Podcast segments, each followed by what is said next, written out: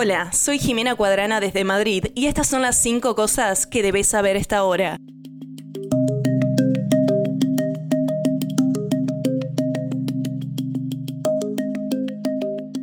El Ministerio de Salud de Gaza dijo este domingo que 90 personas murieron en las últimas 24 horas, elevando el número de muertos en Gaza desde el 7 de octubre a 30.410. Según la misma fuente, varias víctimas permanecen bajo los escombros. El Ministerio de Salud de Gaza dijo que se registraron unas 177 lesiones en las 24 horas hasta este domingo por la mañana, lo que eleva el número total de heridos a 71.700. CNN no puede confirmar las cifras de forma independiente debido a la falta de acceso de los medios internacionales a Gaza.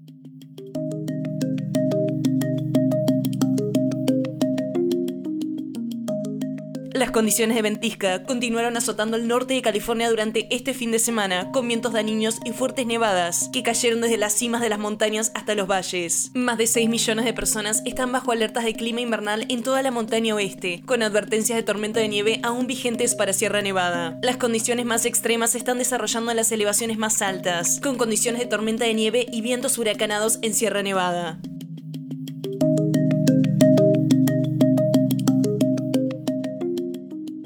La canciller de México, Alicia Bárcena Ibarra, dijo este viernes que su gobierno no le permitirá a las autoridades ecuatorianas entrar a la embajada mexicana en Quito para arrestar al ex vicepresidente Jorge Glass. A Glass se lo busca por su presunta participación en un caso de peculado por mal uso de recursos públicos, que debían utilizarse para la reconstrucción y reactivación del empleo, después del terremoto que sacudió la región de Manabí, en Ecuador, en 2016. El exfuncionario se ha declarado inocente. Es que eso no se puede, porque eso violaría la inmunidad diplomática de nuestra embajada. Nuestras embajadas son sitios que tienen una inmunidad diplomática muy importante, dijo la funcionaria.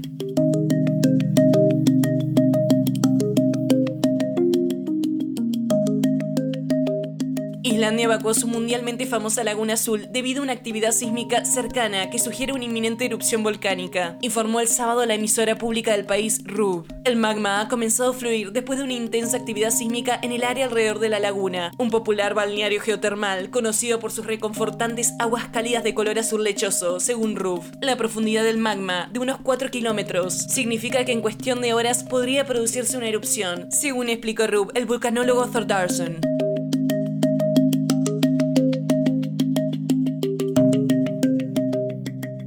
Lionel Messi y Luis Suárez anotaron dos goles cada uno para darle la victoria al Inter Miami por 5-0 al Orlando City en el derby de Florida este sábado. Si bien Messi ha aparecido en la mayoría de los titulares desde su traslado a Miami el año pasado, fue su ex compañero del Barcelona, Suárez, quien tuvo la actuación más destacada contra Orlando, registrando dos asistencias además de su doblete. Este fue el mayor margen de victoria en la corta historia del Miami, lo que subraya las credenciales del equipo como una fuerte contendiente para ganar la Copa MLS de esta temporada. Este fue probablemente el partido más completo que hemos jugado desde que estoy en Inter Miami, dijo el técnico Gerardo Tata Martino después del partido.